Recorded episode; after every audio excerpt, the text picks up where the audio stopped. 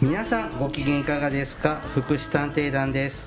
この番組は福祉の現場の第一線で活動する私たちが福祉や介護などに関する物事を分かりやすく時にはポジティブに時にはネガティブに紹介したくさんの人に福祉について理解を深めてもらうことを目的に配信する教養型トーク番組です。私は社会福祉士のケリーです。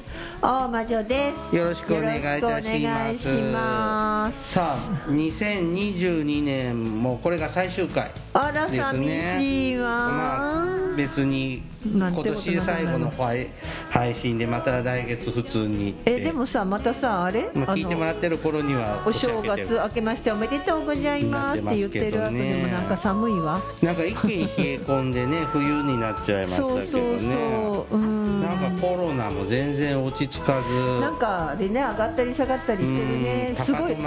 今さあの子供たち学校のさうん。なんだえっと学級閉鎖とかさはいはいはい。学年閉鎖とかさうん。結構そういうのが多いような気がします。うん多い多いと思いますよ、へー。はい、うん、だからどんどん数は上がるよね上がるよね。うん。数は上がっちゃうよね。うなぎ登りだよだから電車ね空いてるんだ。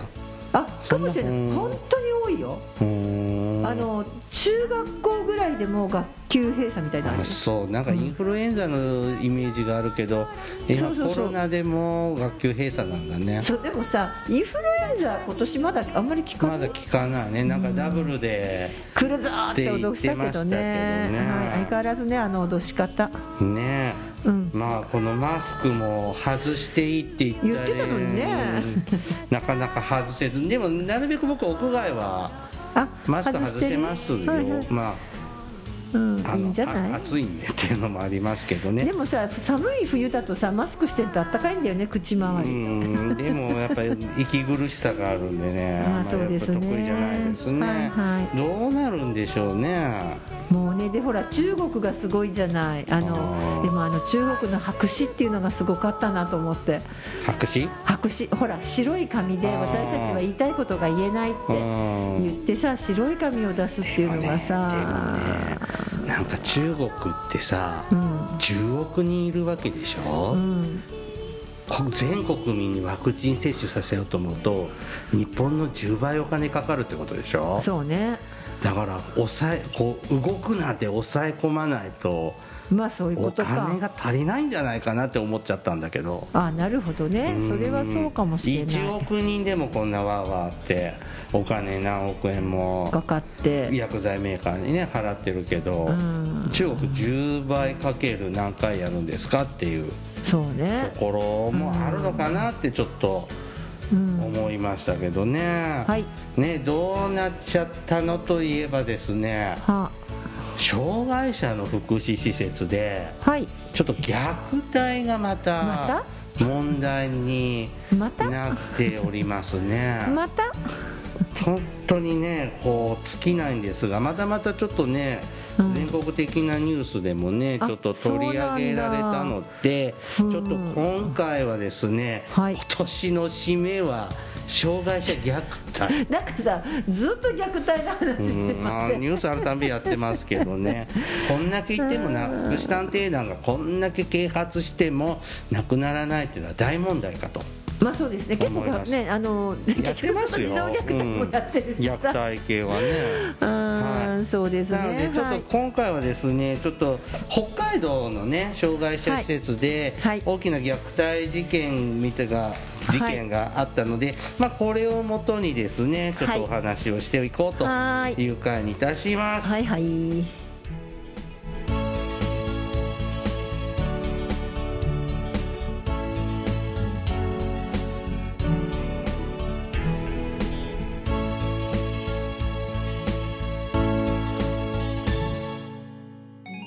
祉探偵団。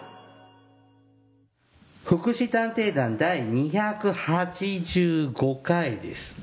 今回はですね障害者の入所施設今入所施設って言わないんだね。あまあね。自立支援施設。でねちょっとなかなか派手な虐待がはい。あったということで、はい。ちょっと事件のあった後なんですけどちょっはい。と私が撮ってるし夕刊に載ってたんですけどね、はいはい。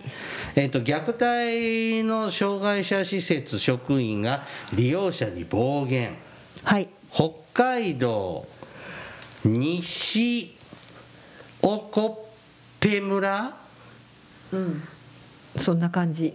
ね、あちょっと北海道のねアイヌ系のちょっとこう語源の村ですね、はい。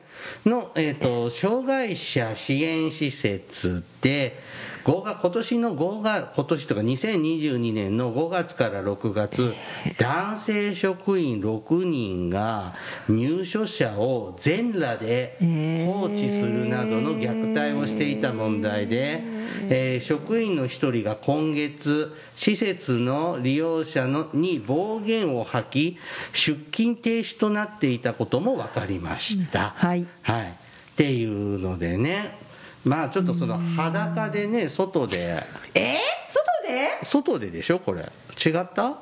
別に外ってかい私のごめんなさい。私割とあのなんだろうちっちゃな記事しか見てないんだけど、はいはい。えー外とはか分かんない。服を脱いだ状態で長時間放置したりって書いてある。ー。外じゃないんだ、さすがに外はどう？すぐバレちゃうじゃない？あー。あでも広い北海道だから周りに誰もいないのかな？わからない。うーん。まあまあでも全裸でってね。はい。ダメよね。そうね、うん。えーでもななんでそんなことしたの？ちょっとわかんない。ちょっとすいません。ちょっと過去のニュースをえっ、と。検索してもらってますか？はい。引っ張ってきますね。へえちなみにここの法人さんはねはい。あの徳陽さんも運営してるみたいなんですけれども、うん。あのそちらでもねなんか暴言などがあってあの職員があの不適切な対応をしていたっていうこともあったそうです。はいちょっとネットのニュース、産経新聞からちょっと引っ張ってまいりました。はい。はいえーっと入所者13人に対し、男性職員6人による、はい。えー計38回の虐待行為があったことが確認されています。うわおはい、はい、でえーっとにえーっと入所者を虐待しているとこれ家族からの通報があったということですね、はい。で屋内の入所者を全裸のまま長時間2時間放置するなどはい。っていうことか。え。屋内でか、はい。屋内ね。さすがに屋内ね。外ではなかったんですね、まだ5月寒いですからね北海道ね、うんそうそうそう思ったの。私もそう寒いよ。うん。でもなんで2時間も放置する？うん。な何の目的にしたんだろうねっていうかさ逆に全裸で2時間放置したらさおしっことかうんことかさしてさなんかさ逆にさ世話のかかることになりそうな気がする。まあ私は。違う？そっちの方が気になっちゃうけど。えーね。何の目的があったの？意味わかんない。帰って大変じゃない？ね。仕事増えそうじゃん。それ現場知りすぎ？とか言って。うん。逆にうんねえ何それ？意味わかんない。本当に意味わからないえーとね、全裸で放置させた動かしにくい体を無理やり動かしたり、首を後ろから掴んで押さえつけたりってしてたと怪我するほどではないようですけれども、うんちょっと全裸にした経緯がちょっと把握しきってないんですがまああのやっぱこちらもですねあの待遇の悪さ、人手不足。この辺がちらついている。まあでもさ割とさ、あの前もこれこれ毎度福祉探偵団おなじみの話なんだけど、あの実を言うとあれですよね。障害者施設のしあの生活支援員さんは誰でもなれる。そうなんですよね。でしかもまあ高齢者も誰でもなれるんだけどさ、うん。でも高齢者施設はさ、誰でもなれるけどそれより上の介護福祉士とかになろうと思うと、うんある程度例えば最低でも初任者研修介護職員初任者研修取ってどうのとかさ、うん、まあそれ受けてやっぱ向いてないなって思ってやめてってくれる方もいらっしゃるもんね。と思いますよね。それから面倒くさいなと思う人もいるし。防波堤にはなってるかもね。だけどさ障害者はさ障害者の生活支援員にとってさあ、まあ、支援支援員として働いてさ、うん。何の初任者研修も何の資格もなくてもでしょ、うん。何年か働いちょっと何年かあれだけどなんか働いて実績積んでいくとさ気づくとサービス管理者とかさ管理責任者とかさ、なんかそういう人になれちゃうのよね相談支援専門員にもね。ちなみにですね、えうん。ー、とこちらの施設長さんはですね、うん。えー、と入所者が自分から脱いでしまってそれを助けて着せることになるが、えー入所者がそれを嫌がる場場面が多々あったと思う。その中で長い間裸になったと思われます、どう思います？こんなことちょっと言い訳もにもなってねえなと、うんまあ、確かにさあでもさちょっと待って入所者何人？え6人でしょ？そんなに大きくない？グループホームみたいな。いや障害者支援施設だからさ。13人の利用者が虐待を受けてたんですね、そんな13人もさ、うん、あの服脱ぐ人いた？いないあのね。だって3分の1だよ。39人で。全裸に、ね、なる人ってねお風呂以外でさ、うん。なる人って便失禁しちゃって、うん。で脱がなきゃって言ってそう。みんなのいるとこで脱いで うんちも飛び散らして「やめて!」ってやめてやめてダメここでしないでお願いこっちが手伝うから自分で脱がないでっていうようなのはあるけど。でもどうしよう同じ体験をしているという。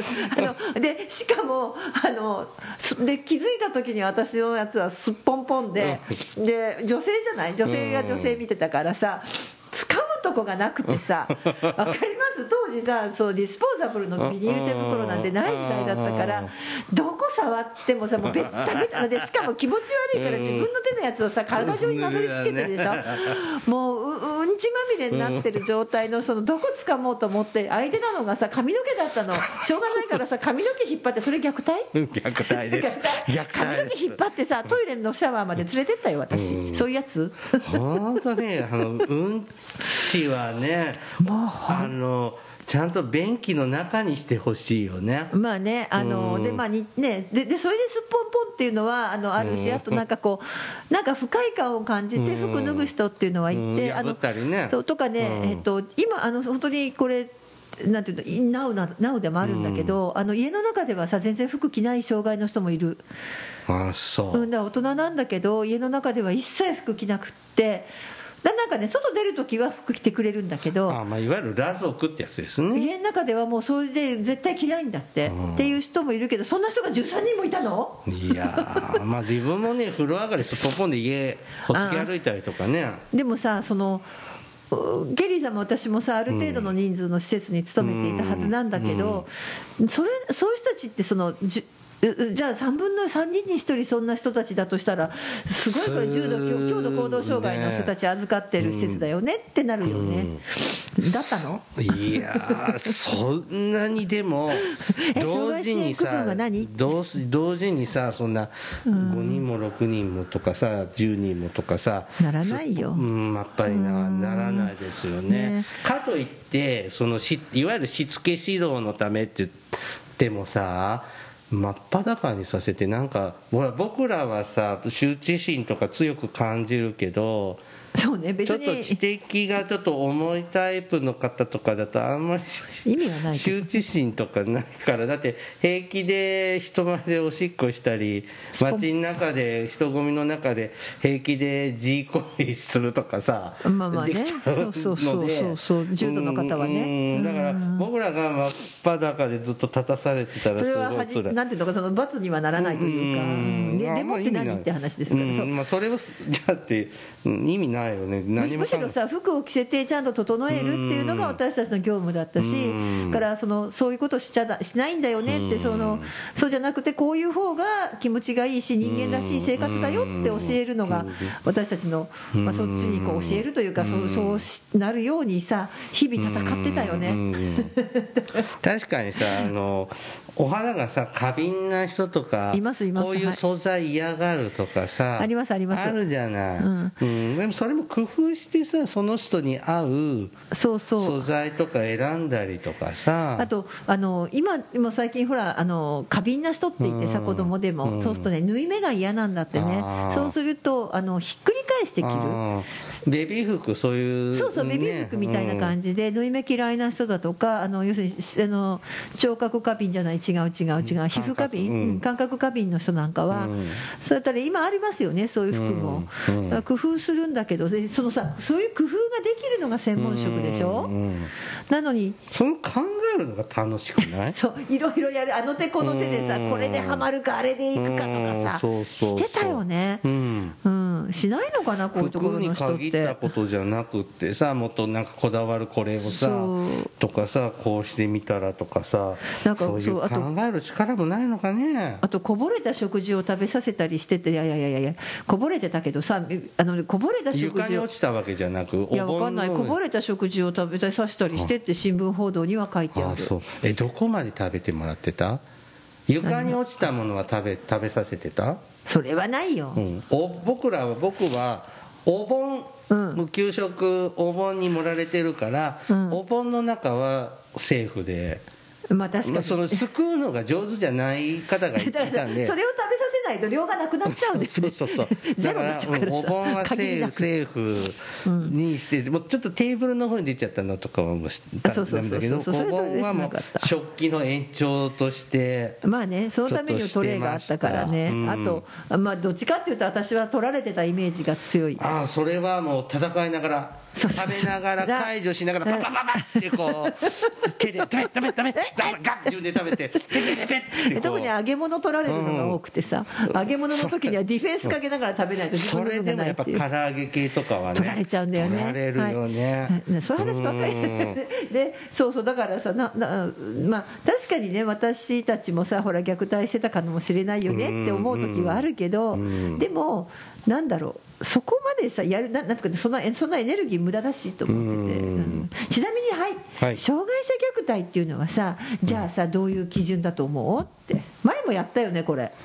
えー前もやってなかった障害者虐待。あそうなんだけど障害者虐待って誰が誰に対するだと思う？えっ、と家族がはい家族いわゆる家族系の人たち、ねはい。が、えー、と利用者に虐待、はい。であと福祉施設系の,、はい。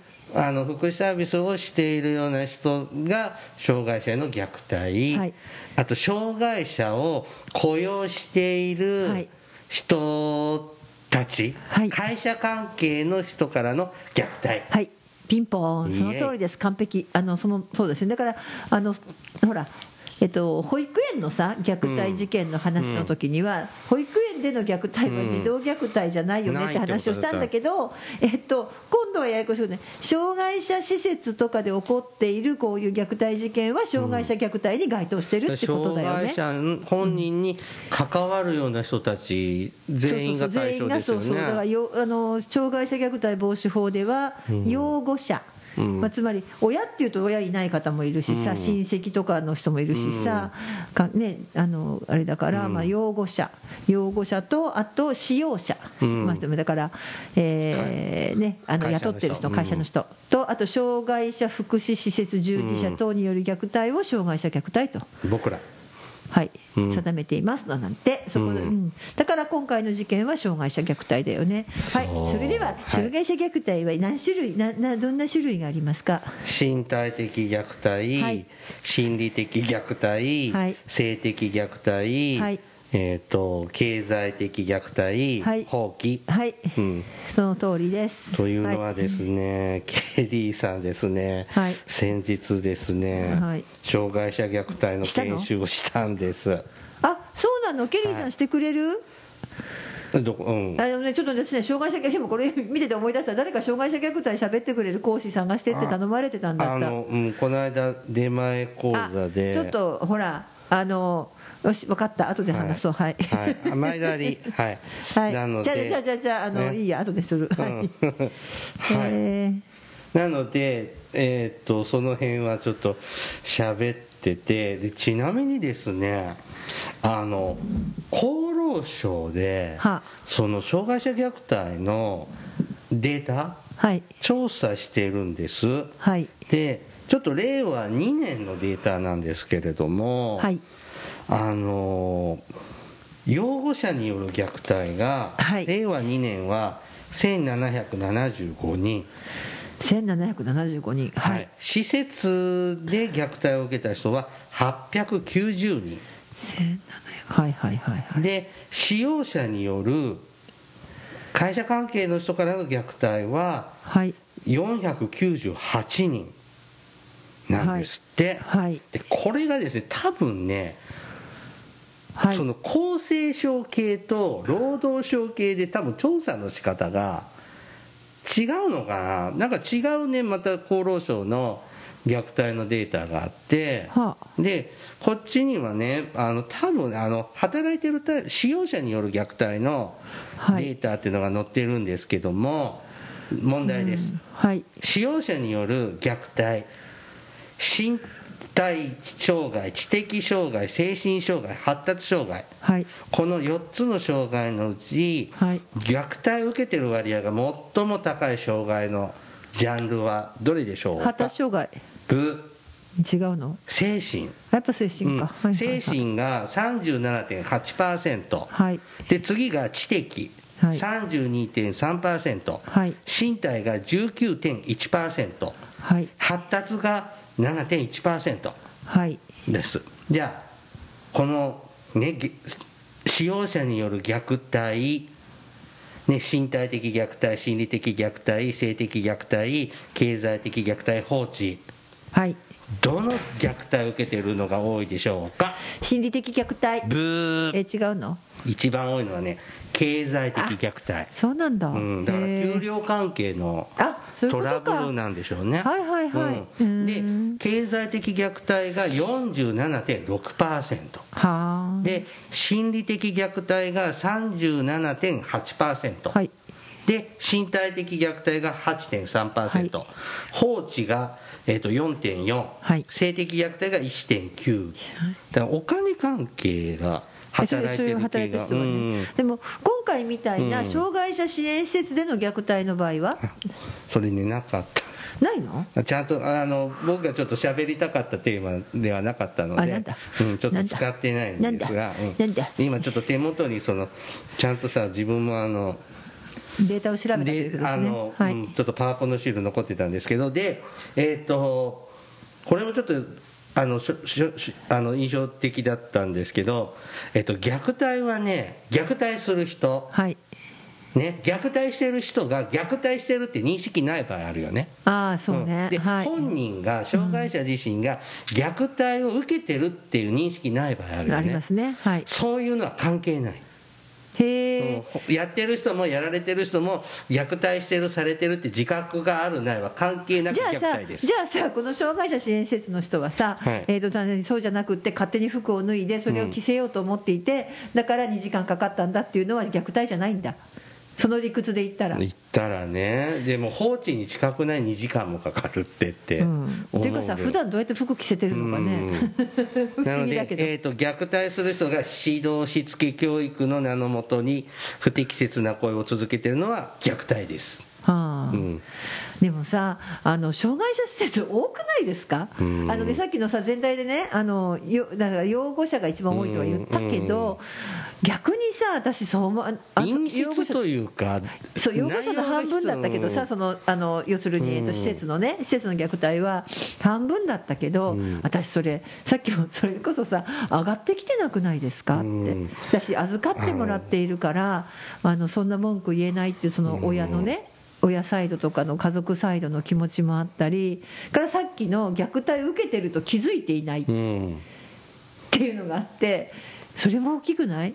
特に知的障害の方とか。知的障害はね、ううん。んあの結局さこ前回紹介した子供もそうだけど、うん。結局自分で自分の気持ちとかを上手に伝えられない人だよね。ね。うん。高齢者もそうだよね、んうん。認知症の人とかね、じゃあなんで虐待が発生するかっていうのでまあ一つは個別的要因があると。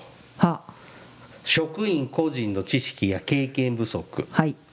ね、虐待の研修とかちゃんと受けてますか？勉強してますか、だしあと障害者への障害対特性の対応方法とかそうだね。知識、うん。障害者の障害の知識が不足してるんじゃないかな、それ大きいとう。ん。思でもさそんなに僕勉強してないんだよそう障害者のことって勉強してしたけど、うん。いっぱい僕勉強したつもりはないのよ。は多分本能的にうまく関われてるのかなってとこあるんだけどな、いやだけどさあのねすごいあのそれそれは障害とはちょっと違う、あ障害じゃない間違えて虐待ってわけじゃないけれども、意外になんだろう知らないっていうかあうんそれはある。でね、うん。別にねあの専門用語とかで知る必要性はなくって、うん。こういう状態の人だからこうすればいいでしょっていうのあるじゃないですか、うん例えば、うん。えー、とこの人は、まあ、例えばさあのなんだろうこの人はこうどうしても一つのことにこだわっちゃうんだよねって。でこのうんとか同じ例えばまあいいのよ。同じものしか食べないよね。でもいいと思うの、うん。でそう同じものしか食べない人に違うものを食べさせようと思う時ってすごい戦ってさ、うん。そのうちそれこそあの言って吐いたさ、うん床に落ちたものをもう一回拾って食べさせようとするって、サリバン先生みたいなね。うん。うん。でも実際さそういう施設があるんですよね、うんそれで治すとかっていう施設もあるんだけれど、ああったんだよね。過去形だけどね、だけどこの人これしか食べないんだったらさいいんじゃない？うん。っていうさ、うん。説もあるじゃない、うん。うん。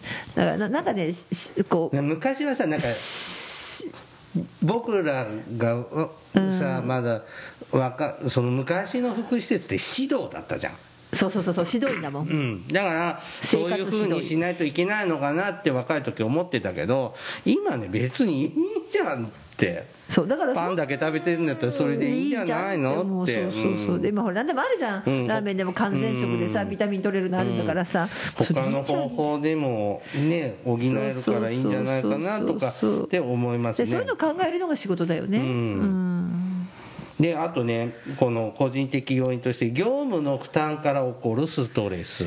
まあそれもまあ、仕事が忙しいかうん。らあと職場に相談できる人がいない、うん。うん、っていうのはねありますね。あと組織的な要因としてまあその施設はあ。今回の場合だったら施設の体制に問題がある。まあ、だからあの、つうん。うんまあ、某某津久井やまゆり園事件の時も散々私言ってたけどさ、あの施設長さんがまあ被害者なんだよ。被害者だけどあれをずっと被害者スタンスでいたけど、うん。あれ結構研修とかあのあとねなんたらやまゆり園しグループがあボロボロ出てきたよね、いろんなことが。ねねこう各施設にはおそらく虐待に関するマニュアルっていうのがはい、整備されている虐待防止マニュアルね、うん。はい、ね、名前はちょっと施設によって違うかもしれないけど、うん。だなんかねあれもね虐待のしないように虐待予防はい、のマニュアルだけ整備してるとこあるのよ。はいはいはい。でいやもちろんしないためって大事なんだけど、うん。してしまった場合、はい。どうするのっていうマニュアルが未整備のとこも。まあそうかもしれない、うん。なでもよ予防はもちろん大事だけど、ん。なんかでやっぱ不適切な対応になってしまう場合のっていうアフターの対応はねね。はい。未整備なとこ多い気がしますので、まあ確かにね、うん、そういうとこもね、さ整備されてるか確認してもらってもいいかもしでもれない。ねあの書類だけで整備されてりゃいいってもんじゃなくて、うん。私あるね。もちろんね。うん。逆あの障害者虐待事件が起こったところの施設さんがあってで、まあ、社会福祉法人さんで、うん。結構な名が売れてるところ大きなところで障害者虐待であげ、うん。あの何だったかなあれは。ほ保護者が訴えたんですよ多うん。分親御さんが。で虐待事案になってで行政とかも入ったんですね、うん。でその時にその後ほらあのそうするとさ法人の中に、うん。なんだえっ、とあれななんだったっけなそれこそそういったさ虐待防止委員会みたいなの作るじゃないですか、うんとかさ虐待調査委員会かな、うん。調査委員会作んなきゃいけなくて。でその調査委員会の委員を推薦してくれっていうのがちょっと私が所属していた団体に来たんです。でちょでさ推薦するまでにはさ、こっちも団体としてはさ、その理事会通すとかいろいろ手続きあるでしょ、うん。で時間かかってたんですよ、ちょっとそのことが、うん。ちょっといろいろあって、まあ、ちょっとかかりすぎてたかもしれない、うん。うん。それは認めるけど、でも、なんかね、誰でもいいんですみたいな電話してきたの、さっさとやれみたいに言われてきて、でこっちもカチンとくるじゃない、うんでさ、こっちはこっちでちゃんとね、手続き踏まなきゃだめだから、うん。待てって言ってんのに、なんかね、なんかすっごいね、こう横柄な態度で一回来てさ、さっさと、なんていうの、もう誰でもいいから早く推薦してくださいよ、うん。みたいな勢いので来て、うん。この施設ダメだなって思った、ううん。ん、だから改善なんかしないだろうなと思って。そうだからマニュアル作ってもそれをまず職員が周知されてないそとダメだし見直しもしないといけないじゃん。このん。まんまでなんか作りっぱなしのとこもあるじゃん。だけどさ、その横柄な態度の理事長だとか施設長がいたらさ、あのあそこはずっと続くと思うよ、うん。うん。そこにはもう近寄らないのがもう一番だなと思ったもの。うん。このね今回は今回やり玉にあ上がってるのはこの北海道のねはい。この法人さんですけどどうなんでしょうね、うん、でもすごいね。老人ホームでもやってたとかさでもさ、やっぱはさっきも言ったけど働く人の質、うん。でもあの本当ねこうここ結構福祉探偵団はさこうスキル質の高い方たちが聞いてくれてるじゃないですか。うんね。うん。うん何そのテンションの低さ。違う。だって僕たちは専門の人に訴えてるんじゃなくて一般の方に訴えたい番組ですけど。いや一般のも質の高い人たちはいるじゃない。あもちろんそうです。そういう意味そういう意味だから一般のその専門職って意味じゃなくてリスナーさんは。志の高い人たちが聞いてるよねって言ってるじゃないですか、はい。そこよ、大事なのは、ううん。ん。だからね、あの別に何、その専門職じゃない一般、普通の方でいいんだけど、ぜひ、志高くですね。うん。なんかそんなぼあのねそもそもね特に知的障害の人なんかにね暴力振るってもね何？暴力振るってもねなな何もいいことないです。け経験者が語ってるみたいだけど何もいいことないです。うん。暴力だったりねキーキー怒ったりね女の人だと。うん。あとね罰与えてもね何の効果もないです。そうです 若ねい頃多分この二人は十分に経験していましたね、うん。はいそれでまず仲良くなれた試しないね。そうまあまあ、うんどっちかというとねあの反面教師みたいな人がいたので、周りに、あこれはダメだなって1年目は分からず真似したとこもあったけど、2年目からはねもうダメだと思った、ううん。だからあ真似しちゃいけないなっていうのはいっぱい勉強しましたね若い時はね。そう。だからうん。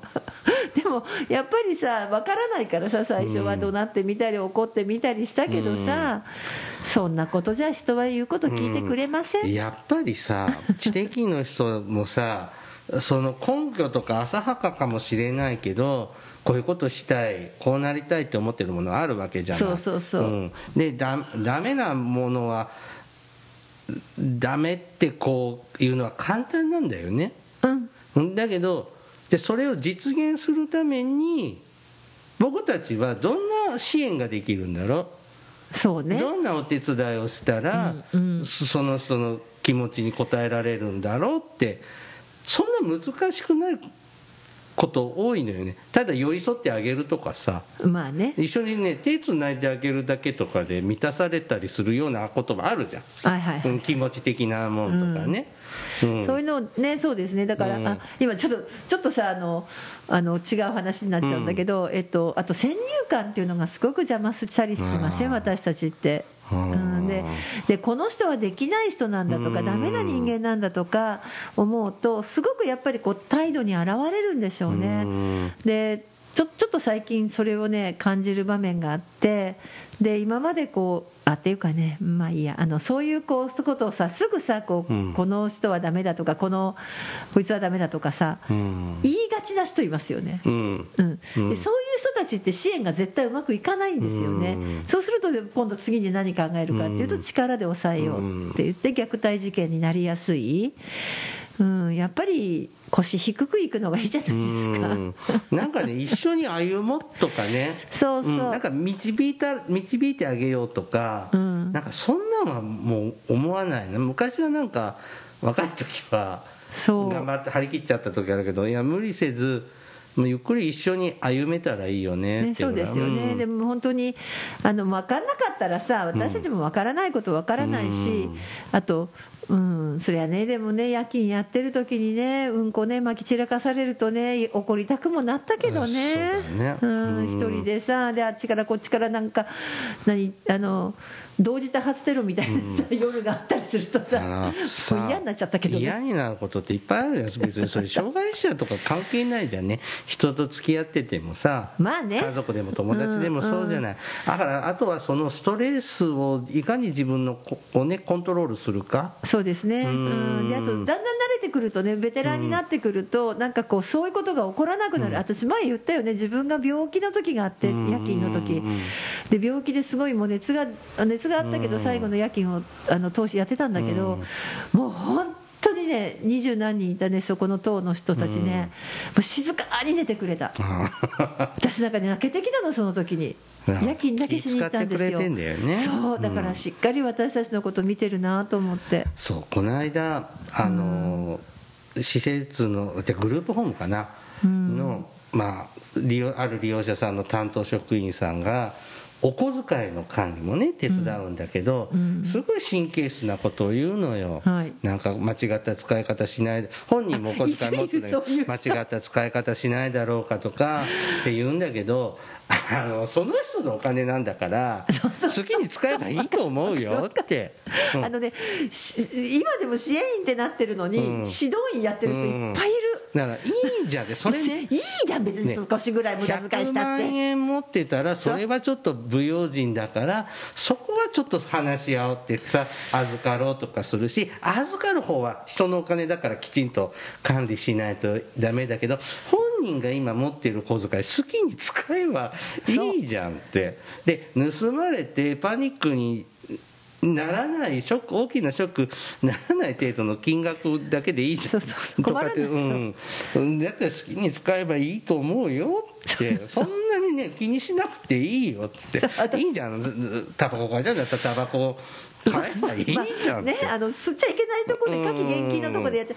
あのとかさあとそうそう全くその話で、なんかねカップラーメンばっかり食べてると、うん。で体に悪くないんですかね、うん。私だったらって言った人いたけど、いやいやあなたじゃないから、うん。この人が体悪くなるかもしれないけど、別に健康食品進めるのが私たちの仕事じゃないわけだから、まあ、そこは自己決定の尊重だよねって思うけどいいんじね。ゃない。ってその、そうん。好きなカップラーメン食べて病気になって死ぬのも誉れかもしれないそうだけどさあの多分支援員さんって言われてる人たちの中に、やっぱり自分自身のキャパが小さい方がたくさんいらっしゃるのかもしれない、だ自分自身のそういうこういいんじゃないなんて思えるようなさ、そその人たちの本当は支援が必要かもね、支援員の支援。ね、スーパープライズかな。そういうことね。きちんとしないとか、きちんとしないといけないんだよ、はい。うん、でもね。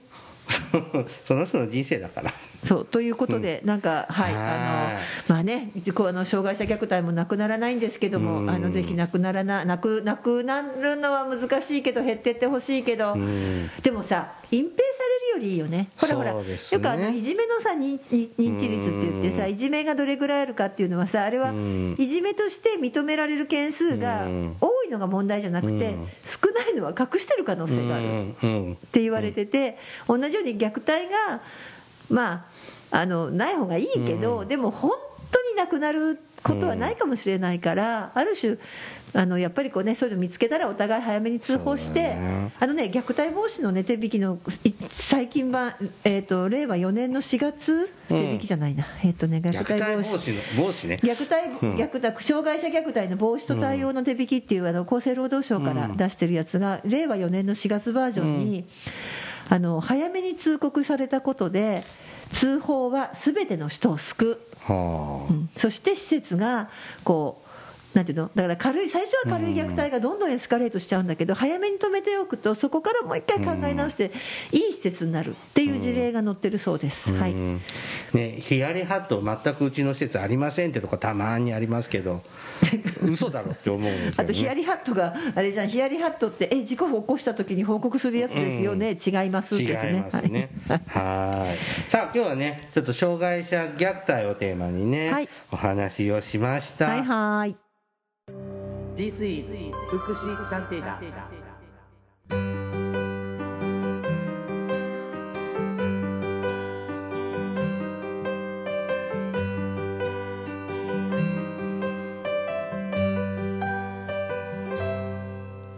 エンディングです。はい。何ですかさんその手手に持って全然虐待と関係のない話でした。紫紫色こうなんかの悪い色の、はい。あれ色？っていうのこれ？すみれ色。すみれ色か。ちょちょっと濃いすみれ色。そう私そういえばさ、うん。ツイッターでもさ3人ぐらいはこういいねしてくれたけど、うん。ツイッターでさあの書いたんだけどさそうよすみれ色のさなんかさあの証書がね送られてきたのよついに。公認心理師登録証そうだからそうよ。うん一般社団法人日本心理研修センター。だって。公認心理師の師ってお師匠さんの師なんだ。そう。お師匠さあんだっのて土みたいな師じゃそうそうないのね。だからあのうん。なりわいの師ではなくてうん。お師匠さんの師だって。でもその中身一緒でしょ社会福祉士とかうんとそうですね。ね。なんかこの。でも一個違うのよ。うん。大臣が2人並んでるそうのなんだよね。そう。公認心理師登録証大魔女って書いてあって。大魔女って書いてあるのようん。うん。ね大魔女すごい公な認心理師法の規定により登録したことを称するって言って、えー、と指定登録機関一般財団法人日本心理研修センター、はい。で、えー、とこれによって文部科学大臣および厚生労働大臣が指定したっていうことで、ねす2つごいね。なんだ文科ね大臣と厚労大臣と面白いねそれ。うん私もそれさ試験受けたくせにさ今頃気づいたっていう。あね。教福連携っていうんだよそれ。教育と福祉の連あ携そうですか、ね教福連携してるんだと思ってさ。これ字ってさその大臣の直筆なの？これ直筆のコピーなのかな？うん直筆のコピーなのかな？綺麗だよね。長岡さん綺麗でもさ字下手くそな大臣だっているんだろうね。嫌だね。長岡さんほら今ちょっと。なんかちょっと出てななんか言われてない？え言われてんの？違うななんか出てない？あほらちょっと宗教関係で今あそうかそれで出てくるんだ。話題でよくはい報道に出ておりますね、うん、そうそんなわけであのそうなんだい。福祉探偵団でケリーさんに威張ってさでもさきっとスルーされるんだなと思ってた。ら、忘れそうだったから出した。はい。ね。はいそんなわけで何でした？ご活躍を期待しております。ご活躍するほどの あのもう200年も生きたんでもう十分なので、はい、資格ゲッターをして終わります、はい、さああの、まあ、2022年もねこれで終わるんですけれどもあそうね。23年もなんかお金福祉社会保障のお金関係またあんまりいい話がないかもね。介護保険系がまた。でなんか生活保護また下がるとか書いてるのかな、うん、あ本当、うん。ちょっとうち介護保険のあ保険料上がってく保る険料上がるとかこのサービスも有料とか、うんうん。ケアマネの有料化は見送られるっぽいですけどね。あ本当？あと後期高齢者医療制度のかな保険料の値上上がりますげとかねねまあ物価も上がりゃ保険料も上がるのね それでなんかねそのほら生活保護がうん。ほらほらなんか生活保護のお金がさ何年かで見直しされるんだけどうん。ちょっと前の物価の安い時期が引っ張っちゃうみたいで。う、うん、だからギャップあのギャップが大きくなるみたいなことは何かで読んだぞ、まあの住民税非課税世帯の方はあの臨時給付金が5あ万円。そうそうえっと2023年の1月31日までにお申し込みそう。なのください。はい。便利ね今ね。過去の給付金もらってる人はもう名前書くだけ 名前書くだけだよね、うん。でちょっとチェックするだけこれでいいですっていうとこ。で前はさ通帳のコピーとかもとか。何にもいらない。いらないですって逆に。そんなの送らないでくださいって市役所に言われました、まあそれはそうだよ。ゴミになるだけだもん、うん、うん。ケリーさんも今10人ぐらい あそうか。手私続きしてます。私何にもあれいないいない、大変なんです。あの居住地と住所地の違う方のねの探すのが大変ですが、はい。やっぱそれも前の時にやってるんであケリーさんに送ればいいんでしょとかああなるほどね。んなにもなってるとこもあるし不親切なとこもあります、はい。それはあのここではちょっと喋れませんが。はい後で。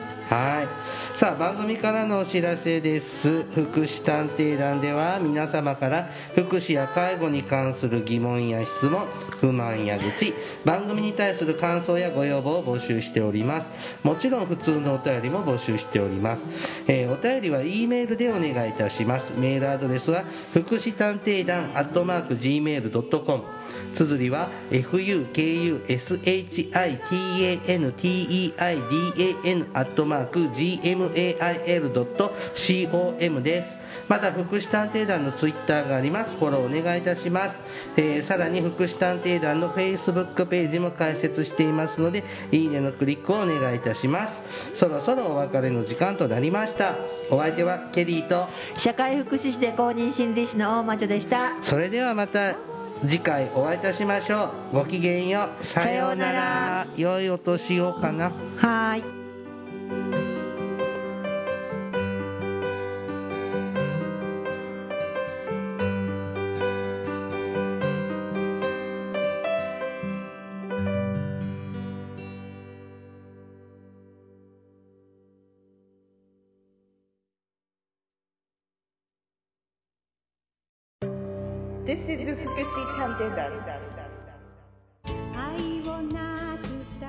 Hi everybody, how are you doing?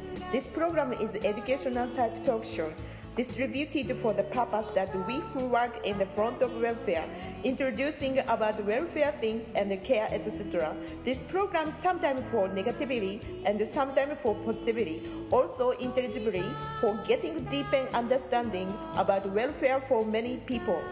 福祉探偵団聞いてね。